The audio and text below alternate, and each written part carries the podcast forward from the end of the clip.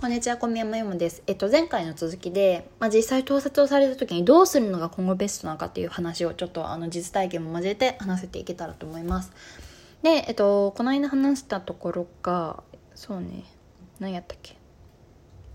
あ、そう、えっ、と、まあ、私は、その盗撮犯、あ、もうこいつ盗撮してるじゃんって思った時点で、まあ、ちょっと怒っていたから、ブチ切れていたから、あの、え盗撮してるんですよね、それって聞いて、まあ、え、ー、と、まあ、今後の流れとしては、カメラロール見させて全部の写真を消させた。ゴミ箱からも削除させたっていう。で、えっと、結局「お前何いつまで座ってんだよ。さっさと出ろや」みたいな感じで、まあ、私はのこのことその犯人を逃してしまったっていうのが一連の流れ。でその後に結局警察を店の人が呼んでくれて事情聴取されてうんぬんかんぬんっていう話になります。でえっとなのでまあまずねそのあんまり良くなかった方法としてはねでもちょっとそれで分かったこととかはねそれを引き続き話していきます。でえっとまあ写真を消させてで他の女の子たちの写真も全部消させたんだけど、まあ、本来やれば消させない方がいいんだよね警察が。証拠品として持っていくので。なのでそこがまずもうちょっともったいなかったポイントで。ただ良かったポイントとしてはえっと私はその男の顔を撮ったんだよね。名前は聞き出せなかった。けど警察を読んだ名前は聞いてくれるし警察はえっとねその場ですぐ逮捕できなくてもあの必ず署とかに連れてってその事情聴取をしてくれる。なので、まあ、そこで、あの、他にも余罪がないかとか調べることができるので、あの、やっぱりね、なんだろう。私本当にムカついたのが、その、逮捕、こんなに明らかに盗撮してるのに、あの、え、単なる事情聴取で終わりかよみたいな感じに思ってたんですね。なぜなら盗撮っていうのは本来、もうこれも警察が言ってたんだけど、本来、えー、体で、あの、普通、普段生活してる中で見えないところを撮るっていうのが盗撮。だから分かりやすく言うと下着とかさ、もうスカートの中にさ、携帯突っ込んで撮ってたらもうそれは一発アウト現行犯逮捕。で、あの、弁護士が言ってたのは一般人でも現行犯逮捕はできるっていうことだったね。だから彼がもし下着を取っていたらもうそれは一発触発というか一発でダメアウトだったんですけど今回かんあのそのお父さんがね、撮ってたのが、あの、バストアップの動画と写真だったんだよ。もうそれだけでも十分キモいし、いやいや、他の女のさ、そんな見知らぬ女の顔がさ、そんな、なんだろう、インスタのストーリーに載せるためにこうさ、店内にたまたま映り込んでたとかなわかるけどさ、その女の胸元だけとか、なんかもう、知らない女の動画だけ集めてるおっさんなんてどう考えても加害性しかないじゃん。でも、それを取り締まる法律が現在はないんだよね。だから、うんと、その、その場で撮ってるってことが分かっても、下着以外とかだと正直現行犯逮捕は難しいって言われたの。取り締まる法律がないから。でも、結局、過去の、その画像とか動画であったりとか、その、署に連れて行き、取り調べができるえ、プラス、ここからが大事だと思った。もうそれだけだと正直こっちは、やられっぱなしでムカつくじゃないですか。なんだろう、なんかもうさ、嫌な思いしてさ、で、長い事情聴取何回かされてさ、でも、その警察を呼んでいいこと、明確にいいポイントは民事に持っていける。彼らが、警察が、あの、ちょっと僕らではもう対応することではないんで、ちょっと民事でやってくださいって言ったら民事裁判を起こすことができるから、えっ、ー、と、示談金であったり、そういう、なんだろうな、え、慰謝料を取ることができる。だから私は本当に、あのー、ムカつきすぎてしまって、その男を、あの、警察、しかもまあ警察を信用してないっていうのがあっても、警察セカンドレイプみたいな発言してくるから本当に嫌で、なんか、そういうことを友人が言われるのかなって思って、それだけでも胸くそ悪かったし、で友人も、え、警察、え、呼ぶ？みたいな、なんか警察がしてくれるメリット？警察を呼んで彼らがしてくれるメリットが分かんなかったら警察を呼ばなかったんだけど、民事に持っていける、お金を取ることができるっていうのが、社会的制裁をきっちり与えられるっていうところで、あの警察は絶対呼ぶべきだなと思いました。それが本当にね、悔しい。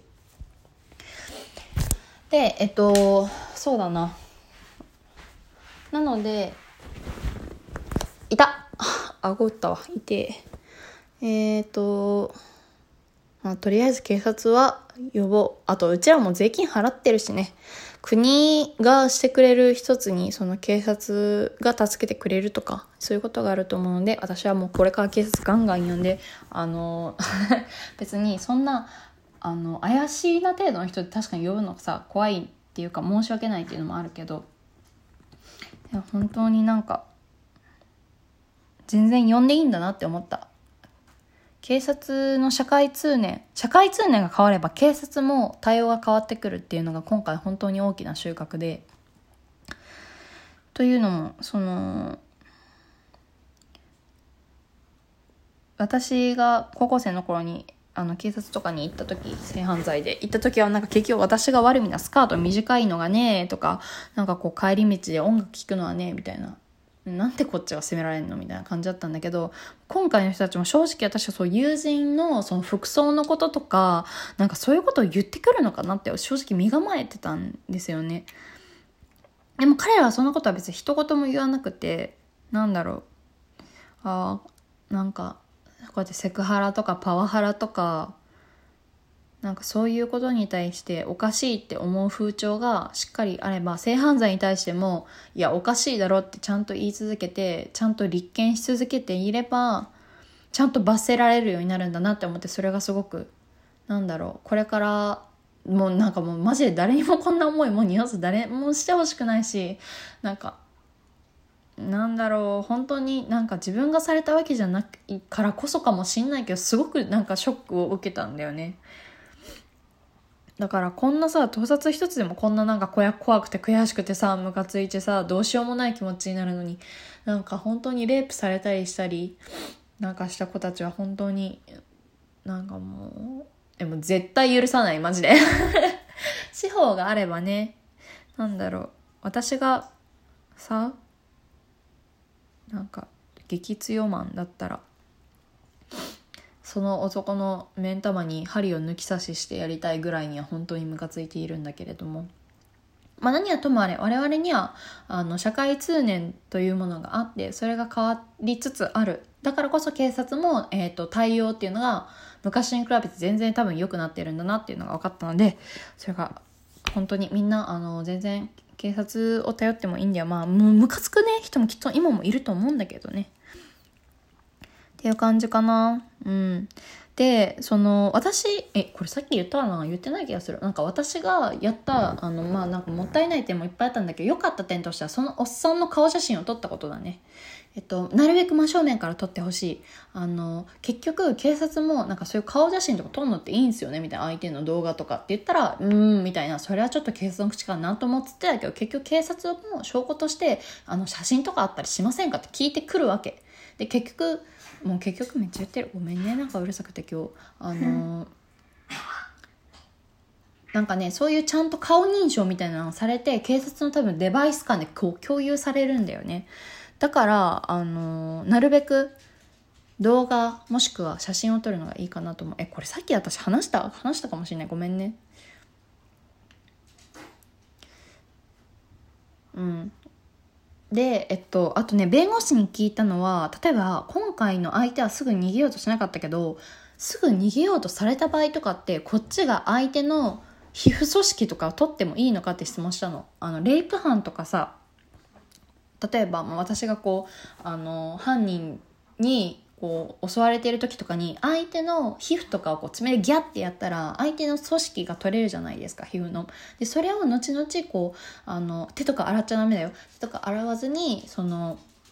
なんだろうけんあの警察の人にあの検査してもらったらそれが大きな証拠になる DNA を取ることできるからあのー大事な情報源になるんだけど、なんかそれを例えば盗撮してきた相手のその組織を取るのって、結局有効なのかどうかを聞いたんだけど弁護士曰くそれは盗撮程度盗撮程度では言ってないけどレイプ犯だったらあの重要な証拠になるけど盗撮だったら、えっと、検査は多分してもらえないと思うっていうことでした。なのであのあと、まあ、下手したらまあ傷害罪とかそういうふうに面倒くさくなっちゃうので、えっと、やっちゃいけないこととしてはえーとまあ、後々民事で確実に勝つっていうのを考えるとまずネットで相手の顔写真とか動画とかは流さない。まあ一番いいのはカフェとかでさ、他の人とかさ、周りの人に撮ってくれて勝手にあの動画をね、モザイクなしで世に送り出してくれるのが一番いいんだけどね。えー、なんで自分でまあ撮った写真動画は、あの、世間には広めない。危ないので。名誉毀損とかそういうのになっちゃうかもしれないので。後々に確実に取れる額とか、社会制裁というのを大きくするためにはそういうのはやらない、えー、あと、まあ、手は出さない、えー、あとって感じかな。でした。まあ何はともあれあのー、本当になんか今回マジで嫌な思いもしましたがなんだろう、なんかその捉えた子は、いやもう、なんか私の方がダメージ受けててさ、いやもう全然私はもうこういうのしょうもない人間、あの、かわいそうな哀れな男って思うからいいよって言ったけど、そういう風になんか切り捨てても結局相手が加害してくることには変わらないじゃないですか。なんかゴキブリって本当に不愉快だよね。で、別にゴキブリがそれでいいならいいけどさ、ゴキブリが襲いかかってくるのと同じじゃん。なんだろう、うまい例えがないんだけど、でも私もそうやって相手を見下して切り捨てて同じ人間じゃない意味のわからない生物って切り捨てるのは楽だけど、でも結局それって、なんかどこにも繋がらないというか、結局またそういうさ、気色の悪い人間は気色の悪いことをして、どんどん増長していって他の被害を受ける女の子が出てくるから、やっぱりなるべくその場で食い止めるとか、通報するっていうことが大事なんだなと思いました。ああ、でも本当にみんな危ないから、ちょっと今回私はカフェ人目が多くて、なんかこう、こっちも二人組だったとかそういうのがあって、なんかこう感情的になってしまったけど、本当になるべくこういうことにならないよう、あの、気をつけてほしい。そしてなんか怪しいなとか危ないかもって思ったら、あの、声かけて助けてあげたり、通報してあげたりしてほしいです。以上